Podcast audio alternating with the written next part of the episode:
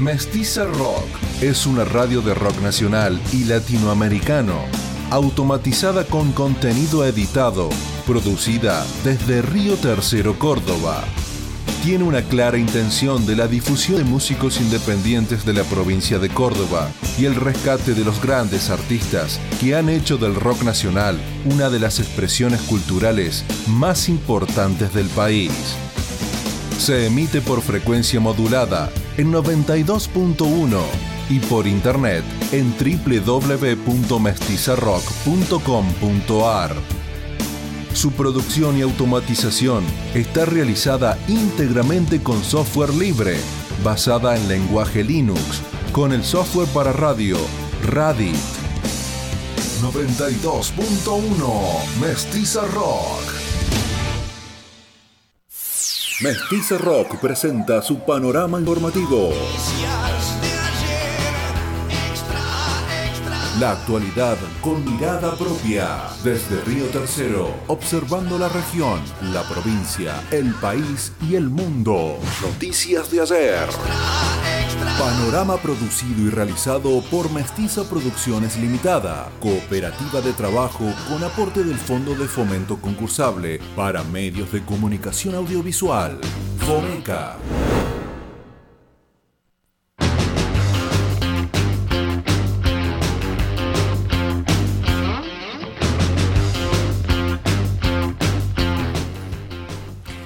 Buenos días a toda la audiencia a una nueva edición del Panorama Informativo Noticia de ayer Extra Extra, edición del día jueves 28 de julio del 2022. ¿Cómo le va Alexis Sorda? Lo vuelvo a saludar. Buen día Natalia, 12 grados la temperatura con cielo despejado. Por fin pudimos ver en la semana el, el sol en la ciudad máxima de 17 para hoy, eh, para mañana máxima de 20, mínima de 4 grados y para el sábado se espera una máxima de 21 grados, mínima de 5 grados. Por fin se secará la ropa, voy a hacer el comentario de, de ama de casa.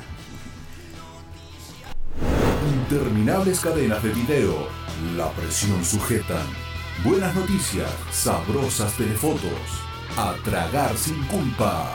Noticias de ayer por Mestiza Rock.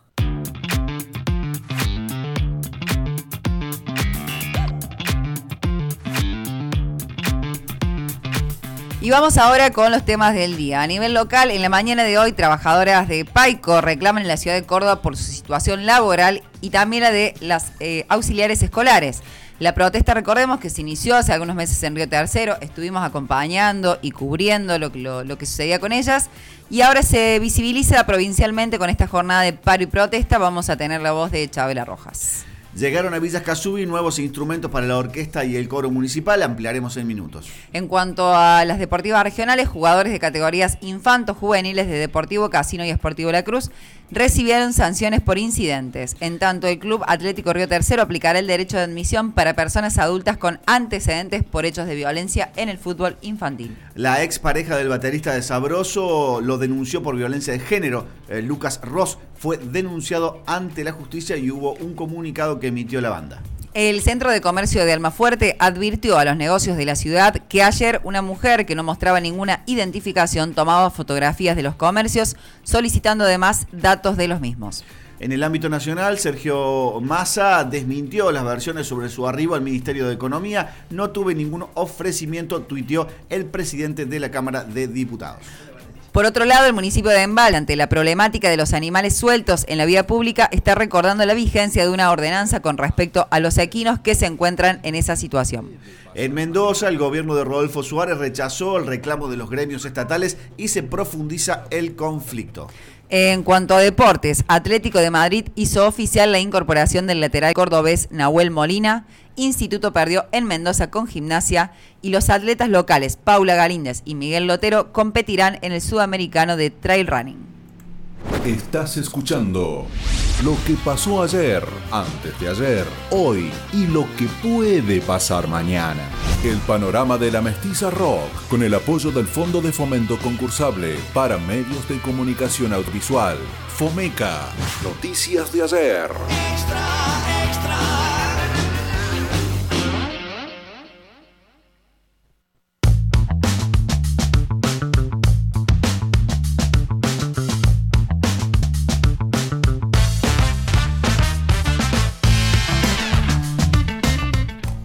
Y antes de arrancar con la, con la ampliación de la noticia, recordar que hoy es jueves, que vamos a tener también la, voz de Maxi Carranza en la columna Mucho más que rock and roll, que como siempre vamos a tener la intervención y las invitaciones de Pauli Sos y la noticia oxidada de Fabián Menichetti.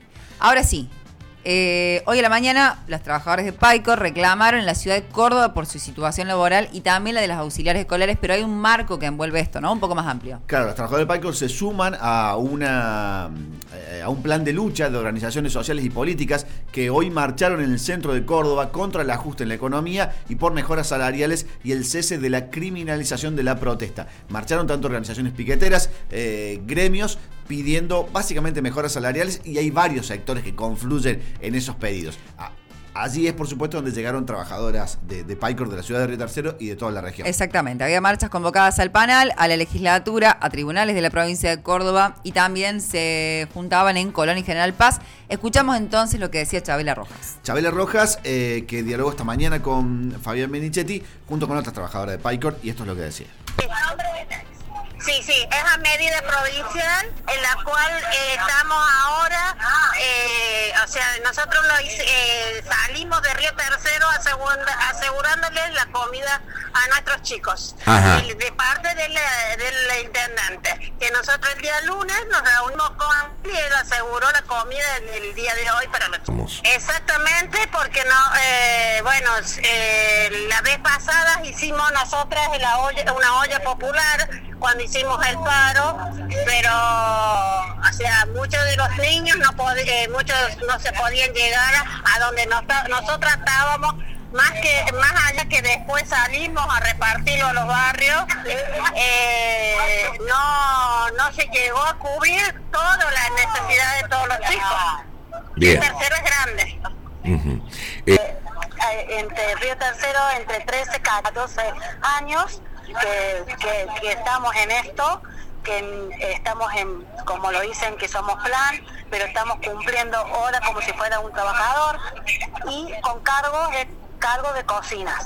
Entonces, como que estamos, eh, queremos que lo, que lo reconozcan en el sistema como, como trabajadores que somos por nuestros niños, porque en este momento todas estamos dolidas por dejar nuestros niños en los comedores que nuestro señor gobernador se ampliade por estas mujeres, que somos 34, y que lo dé un- de- una respuesta, porque hace 15 años que estamos en lucha, porque nunca, nunca salimos a la calle, nunca salimos, pero siempre eh, prestando el servicio eh, esencial como somos y en ningún momento dejamos los comedores.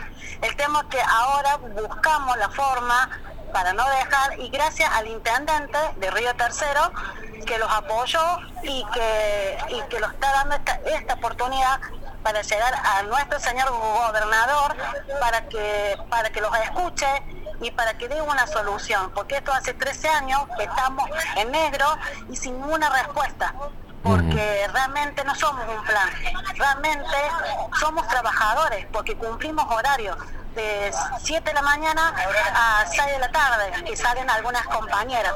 Entonces, y siempre por miedo, por siempre por temas que dejar sin trabajo, porque el tema mm, en esta en este tiempo eh, no es fácil quedarse sin trabajo. Acuérdense que nosotros estábamos 34 echadas cuando salimos en la primera lucha y para nosotros fue un dolor, porque realmente nosotros somos excelentes como empleadas y cumplimos un rol. Y también agradecemos a los chicos de los gremios que realmente se pusieron la bandera, porque nosotros no tenemos bandera política, solamente salimos 34 mujeres a la calle, porque tenemos familia, tenemos niños y tenemos para mantener una eh, chica que porque algunas tienen marido pero tampoco ganan mucho de sueldo. Por eso estamos en esta gran lucha porque pensamos pensamos en los niños pero también necesitamos pagar el alquiler pagarle a luz y cumplir con el gobierno porque ellos los exigen a nosotros para todos pero ellos no ellos no cumplen con nosotros Bien, allí escuchamos a las trabajadoras de Picor que están en jornada de lucha hoy en la ciudad de Córdoba. Muy clara Chabela Rojas explicando que si bien tienen, están como inscriptas en un programa, ellas trabajan muchas más de las horas que correspondería bajo ese programa, están pidiendo que se las reconozca como trabajadoras de cocina. También interesante destacar que habían llegado a un acuerdo previo acá con la municipalidad para que los chicos hoy no se quedaran sin sus eh, raciones de comida. Y más allá, digamos, de, lo enmarcado y el laburo que ellas hacen, eh, los que estamos en la escuela sabemos que va muchísimo más allá, que es tremendo y sumamente necesario la labor que desempeñan las trabajadoras de PAICOR. En relación a esto, también vamos a escuchar a eh, Federico Giuliani, dirigente de ATE Córdoba. Así es, esto en el marco del informe que prepara Agustín Fontaine para la red del Foro Argentino de Radios Comunitarias. En acompañamiento a la legítima pelea que vienen dando las trabajadoras auxiliares de la educación y, también del PAICOR de nuestra provincia de Córdoba, una pelea desigual contra el poder político que encabeza Juan Schiaretti, en donde 6.000, eh, más de 6.000 mujeres eh, que llevan adelante esta, esta tarea indispensable para el mantenimiento de la educación pública en Córdoba, porque limpian los establecimientos, porque le dan de comer a, nuestros pibes y pibas. Eh, más de 6.000 mujeres son violentadas eh, todos los días por este gobierno explotándolas laboralmente. Eh, compañeras que son jefas de familia, que ganan entre 13.000 a 19.000 pesos, en donde la obra social solamente las cubre a ellas, no a su grupo familiar no tienen contrato, no son monotributistas, es decir, para este Estado no, son nada y para nosotros son trabajadoras estatales. Por eso mm, nos vamos a movilizar al panel, vamos a confluir con el bloque piquetero en horas del mediodía en Colonia y General Paz, para luego ir a llevar este petitorio a Casa de Gobierno, en donde hemos juntado firmas con las trabajadoras, con los vecinos y las vecinas de la provincia, en donde se ratifica que estas compañeras no son, eh, como lo quiere hacer querer el gobierno de Schiaretti, tercerizadas. Eh, no son de empresas privadas, son trabajadoras del Estado, hacen tareas del Estado, para el Estado todos los días. Y sin ellas sería imposible mantener eh, un derecho básico como la educación pública en, nuestra provincia. Entendemos que va a ser una pelea muy difícil, en donde hay mucho miedo, eh, un sector que no solamente gana la mitad de lo que dice el mínimo vital y móvil en la Argentina, en donde, como planteaba, la obra social solo las cubre a ellas, sino que no pueden enfermarse, no pueden tomarse licencia por maternidad porque si faltan no cobran, que cuando hay receso invernal no cobran, que cuando hay vacaciones de verano no cobran, por lo cual es una situación de súper explotación laboral por parte del Estado patrón, que tiene superávit fiscal, cerró el 2021 con más de 90 mil millones de pesos en las arcas públicas, pero que quiere distribuir esa riqueza, esos recursos, para que los trabajadores y las trabajadoras del Estado provincial, en este caso, cobren salarios básicos. Pedimos eh, en este petitorio que sean reconocidos como trabajadores del Estado, que ganen la mínima,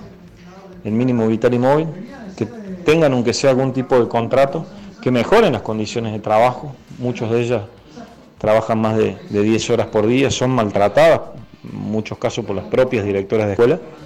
Eh, por lo cual en muchos casos también tienen que comprar ellas mismas hasta los propios artículos de limpieza para poder realizar su tarea, en donde en algunos lugares como en Córdoba Capital, eh, las trabajadoras del PAICOR, por ejemplo, entregan la vianda hecha y en el interior tienen que cocinar y dar la vianda. En el contexto van a venir algunas delegaciones de toda la provincia, hay mucho miedo, un sector que se ha disciplinado a través de la precarización este, laboral. Y acá se esconden prácticas de violencia de género, de maltrato laboral, de superexplotación eh, laboral. Y en donde nuestra idea también es llevar esta eh, denuncia no solamente al ámbito el Estado provincial, que es el Estado patrón, sino también al INADI por discriminación y el Ministerio de la Mujer de la Nación por, por violencia de género.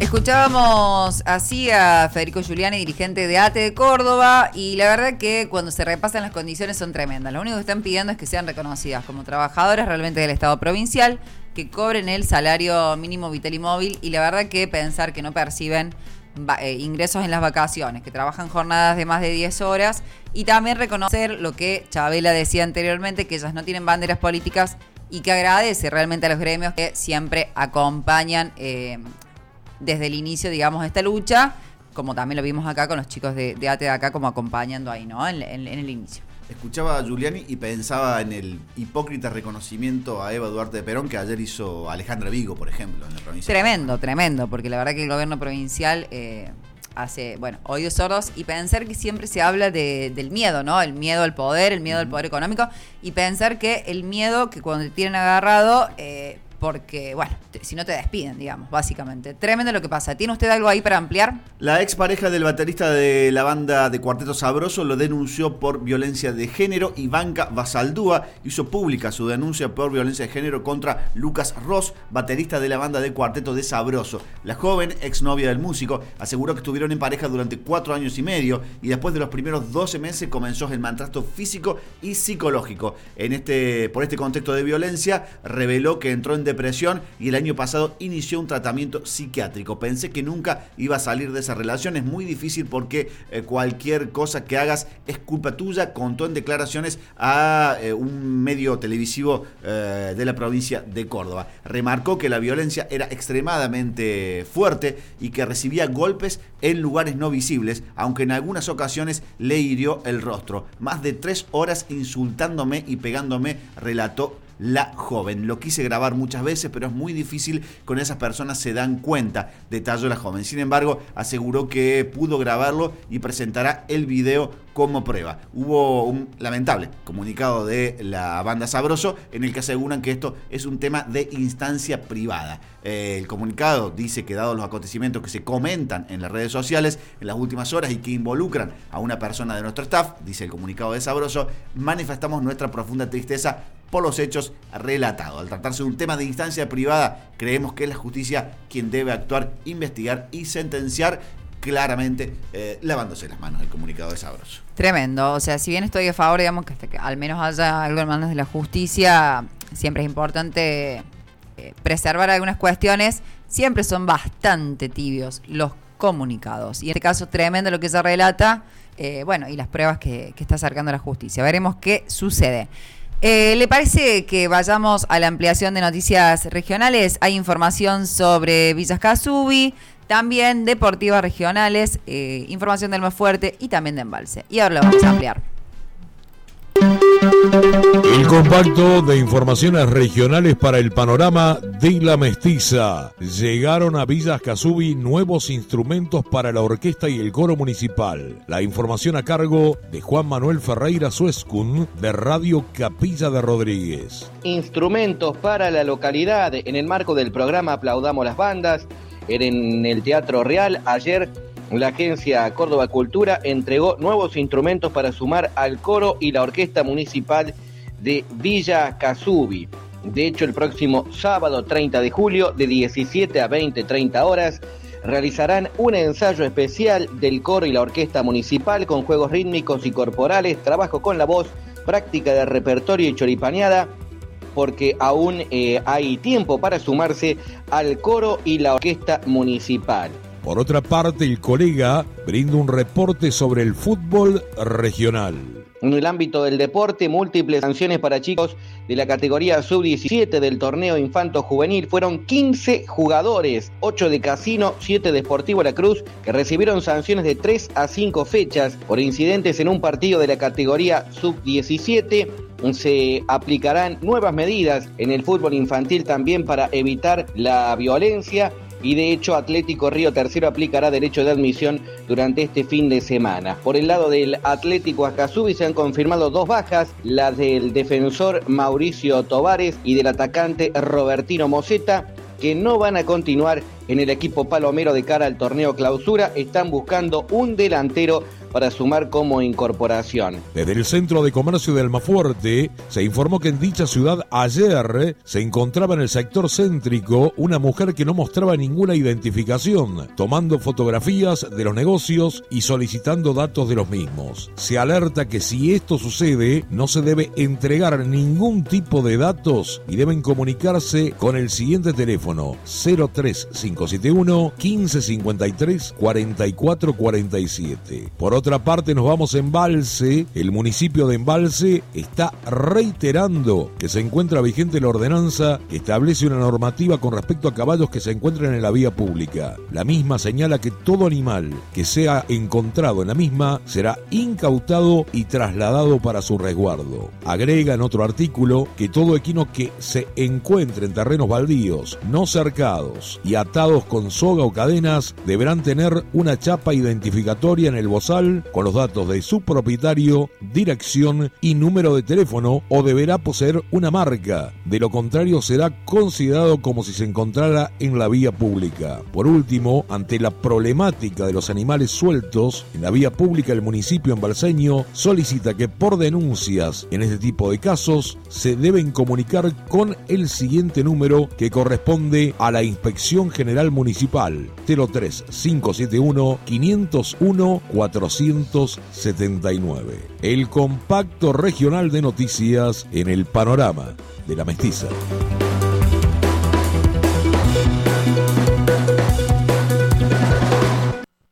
Estás escuchando lo que pasó ayer, antes de ayer, hoy y lo que puede pasar mañana. Noticias de ayer.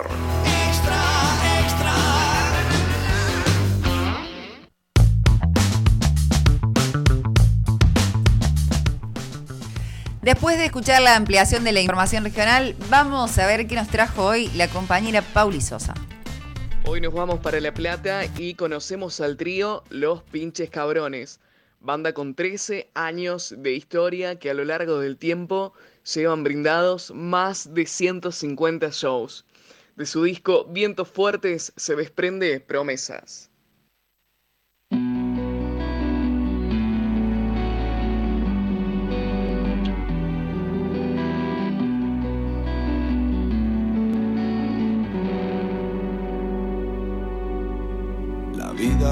Parece a veces que es un juego sucio. Un juego que decide todo lo que vas a hacer. Las cosas que a veces vivimos nos pegan duro. Y esa es la experiencia que siempre te hace crecer. No estar solo. No tengo recetas para vivir. Yo solo quiero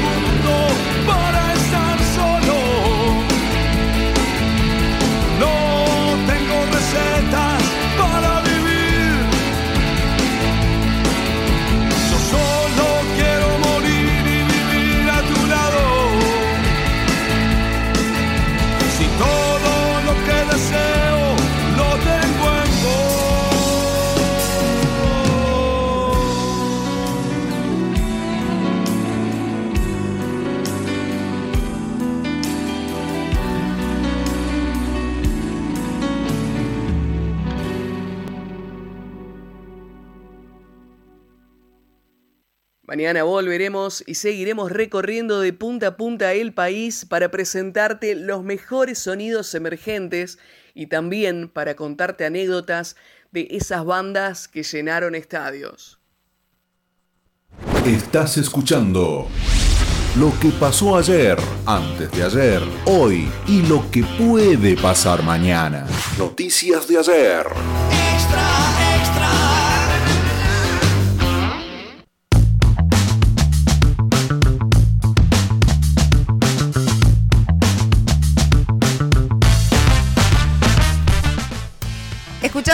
Ahí la banda que nos compartía hoy jueves Pauli Sosa. Y ahora vamos a pasar eh, a la ampliación de, de deportes. Tiro los títulos. Atlético de Madrid hizo oficial la incorporación del lateral cordobés Nahuel Molina.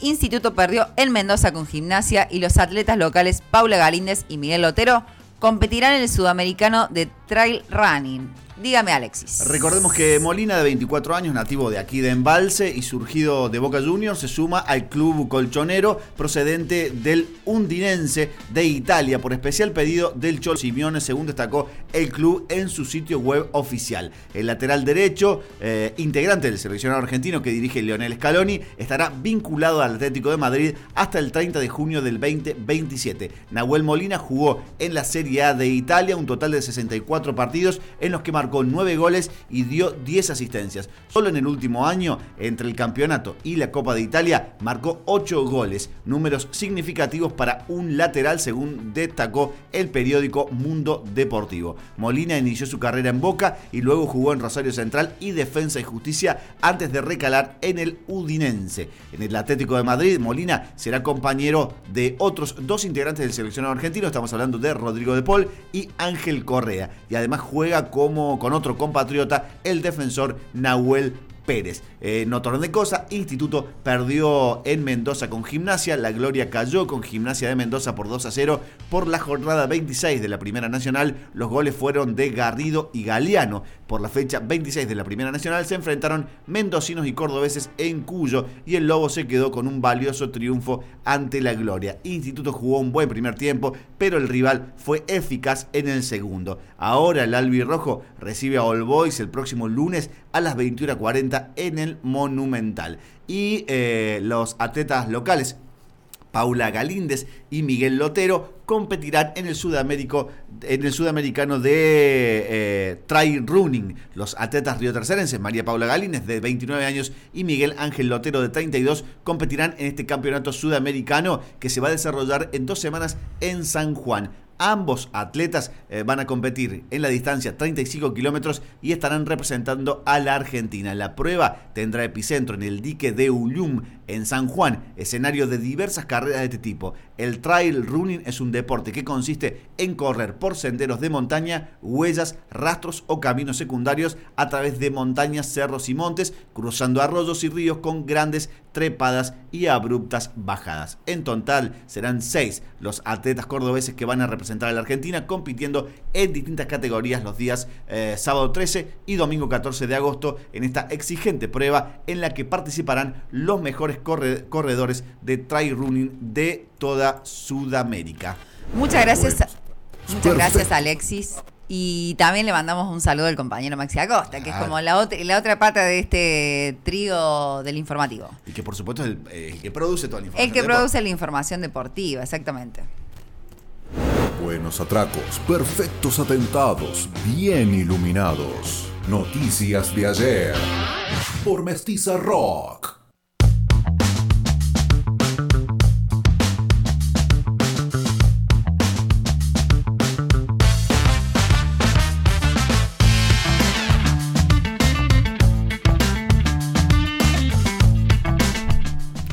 Ahora sí, como todos los jueves, tenemos columna eh, de mucho más que rock and roll en la voz de Maxi Carranza. Vamos a escuchar qué nos trajo hoy.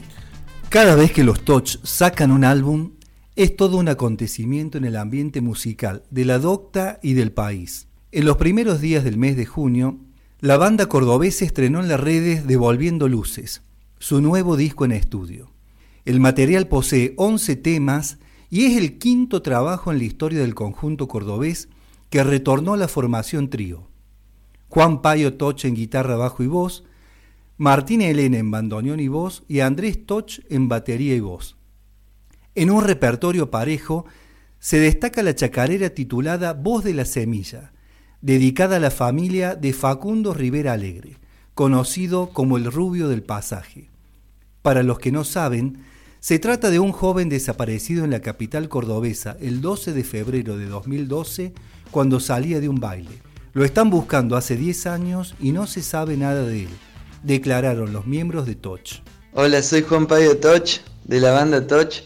Un saludo desde Córdoba Mestiza Rock, ahí en Río Tercero. Gran abrazo y siempre agradecido por la difusión Aquí estamos por juntarnos a ensayar el nuevo disco porque va a ser presentado el 27 de agosto en Estudio Teatro. El disco se llama Devolviendo Luces y fue armado, compuesto eh, por el trío en la pandemia, sin presiones, sin expectativas, así que tiene mucha libertad.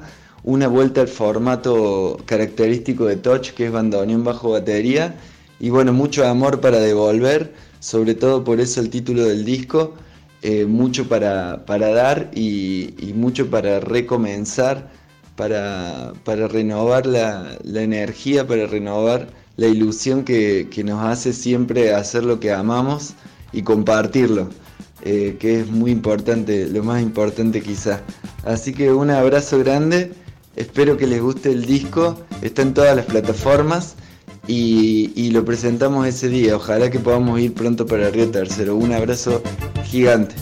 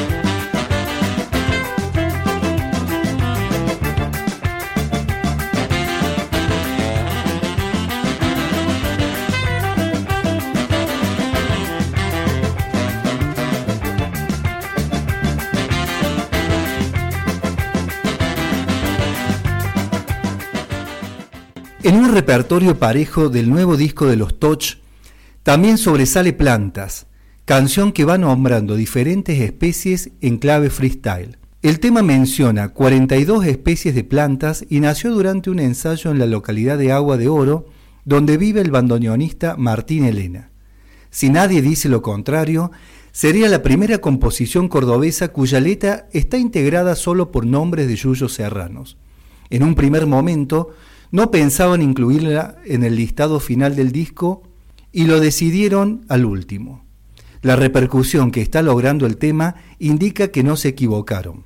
Como bien dijo Juan Payo Toch, el álbum se presenta oficialmente a fines de agosto, el 27, en Estudio Theater de la capital cordobesa, en la calle Rosario de Santa Fe 272, pleno centro de la docta. Este espacio es caro el sentimiento de la banda, ya que en Estudio Teatro festejaron la década de carrera en 2017 y es uno de sus sitios favoritos para tocar. Allí grabaron el video en vivo de Plantas que se compartió recientemente en todas las plataformas. Entre los invitados al disco participan la negra Marta tocando trombón, Santiago Bartolomé en trompeta y Diego Cortés en flautas. Todas las canciones fueron compuestas y arregladas por Toch y el disco fue grabado por Seba Palacios en Islandia Estudio de Córdoba. Además, estuvo mezclado y masterizado por Juan García Rancho Estudio de la Ciudad de México. El arte de tapa lo diseñó Florencia Benassi, conocida artista cordobesa. Por último, cabe recordar que Juan Payo Toch estuvo en Río Tercero acompañando a Chacho Marcetti en la Feria del Libro Altavoz que se desarrolló en nuestra ciudad. Fue el viernes 25 de febrero en el Museo Enrique Gandolfo, donde presentaron El Deseo, acompañados por Lola Nieves. Tras este nuevo envío de una columna en Mestiza Rock en el panorama informativo, me despido hasta la próxima semana. Sobre el tema planta, Maxi querido, eh, lo hicimos en el lo hicimos en el patio de, Martín, del bandoneonista, que tiene todas esas plantas, así que estábamos eh, haciendo como una improvisación con, esa, e, con, con, esos acordes y empezaron a salir los nombres de las plantas y enumerarlos fue, fue muy, muy hermoso.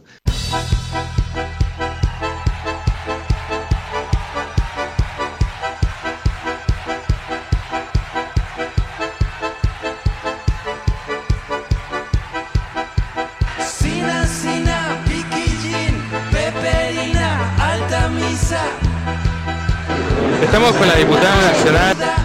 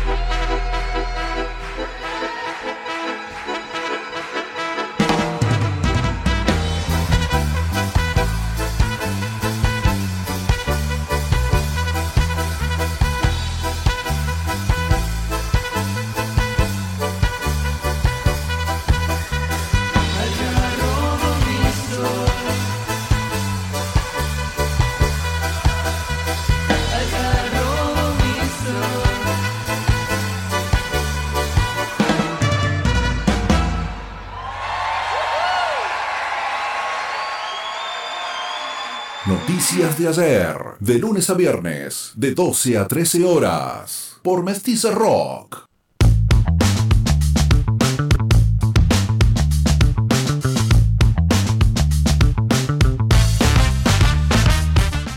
Así pasaba la columna mucho más que rock and roll en la voz de Maxi Carranza, que hoy nos invitaba el nuevo material de Touch. Touch que siempre está bien. En otro orden de cosas, la diputada Natalia Saracho reiteró la necesidad de hacer realidad el salario básico universal.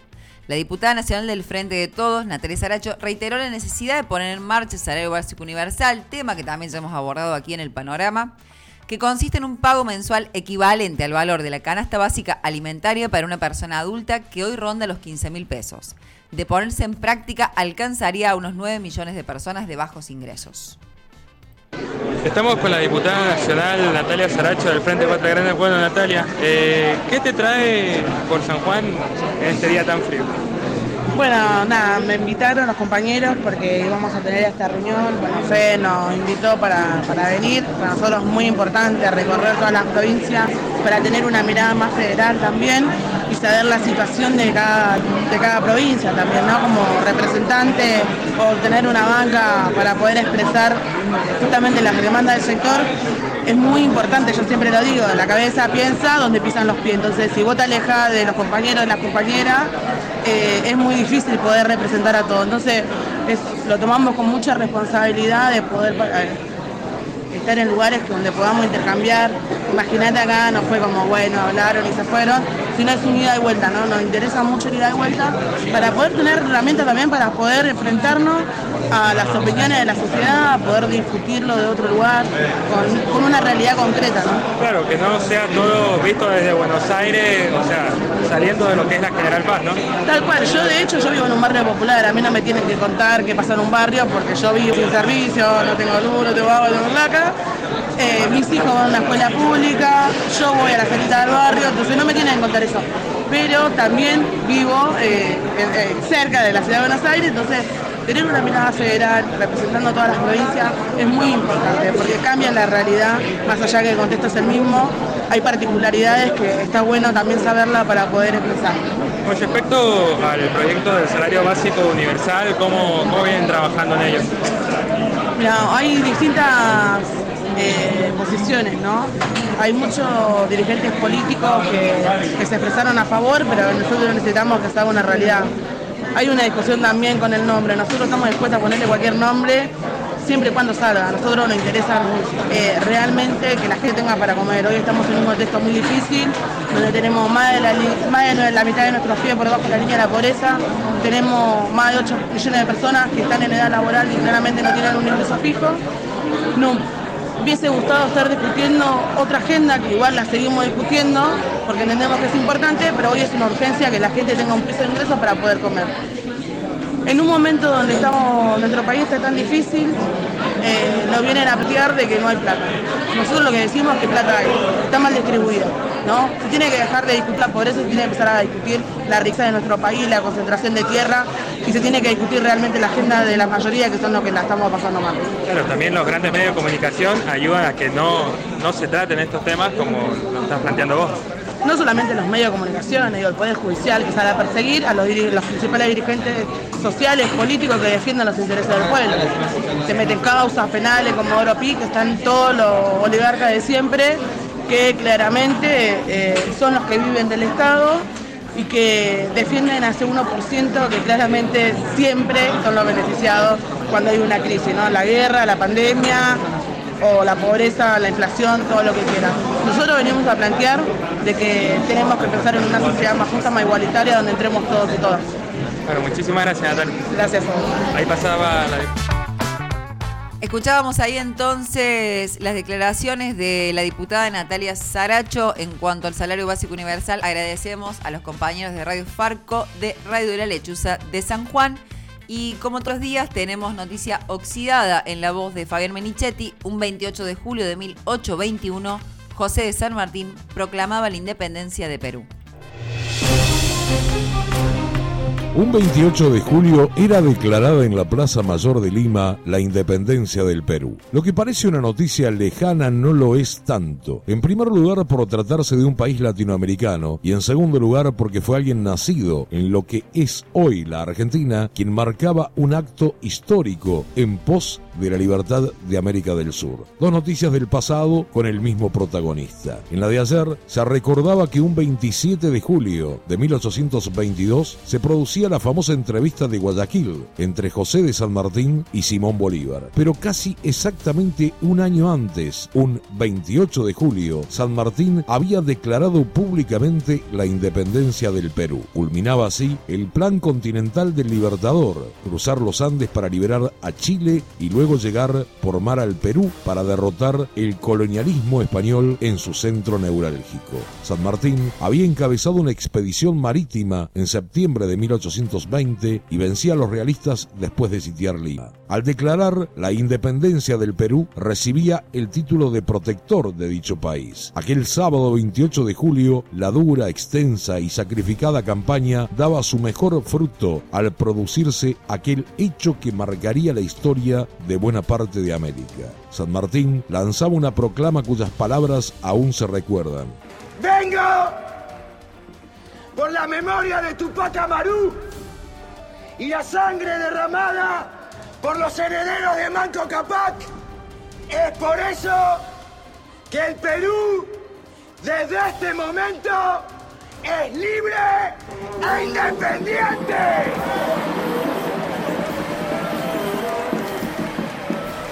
Por la voluntad general de los pueblos y por la justicia de su causa.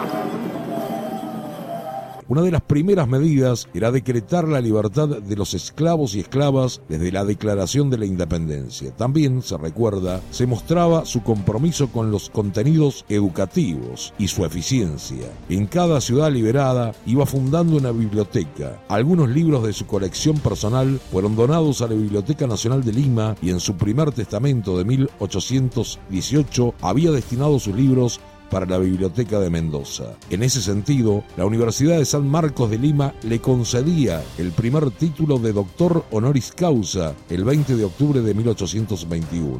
Uno de los billetes propuestos para el bicentenario de la independencia del Perú el año pasado, el de 200 soles, había sido diseñado en su memoria con su imagen. Mientras en su propio país, Argentina, hace algunos años, el gobierno de ese entonces adoptaba la decisión de cambiar a los próceres históricos, como era su caso, por animales y árboles en los billetes, en el Perú ocurría todo lo contrario para la misma época cuando se proponía revalorizar su figura en el papel moneda de dicho país. El 15 de julio de 1821, 300 de los principales vecinos de Lima habían firmado el acta de la independencia del Perú. Pero era recién el sábado 28 de julio de 1821, en una ceremonia pública, cuando José de San Martín la proclamaba en la Plaza Mayor de Lima. Y no es una noticia menor en Latinoamérica, aquella patria grande, más allá de los límites entre las naciones sudamericanas que soñaban San Martín o Bolívar, como muchos y muchas, un proyecto de soberanía continental que aún hoy está pendiente por la voluntad general de los pueblos y por la justicia de su causa.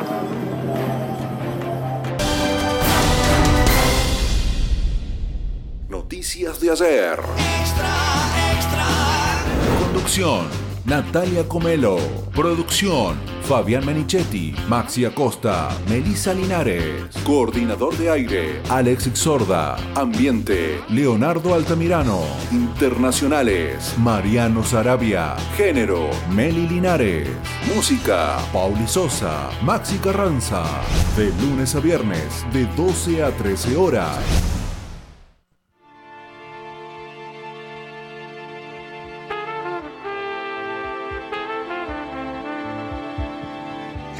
Hard to when that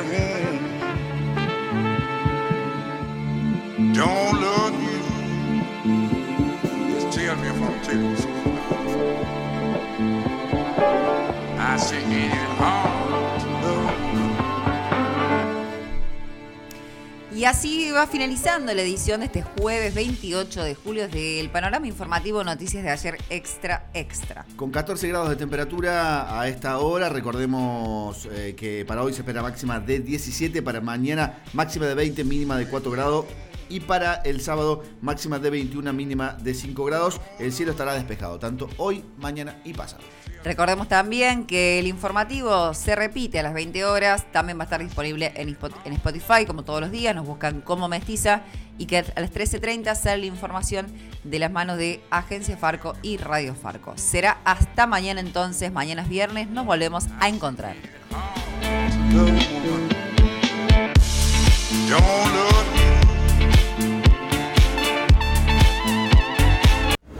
Buenos atracos, perfectos atentados, bien iluminados. Noticias de ayer. Por Mestiza Rock.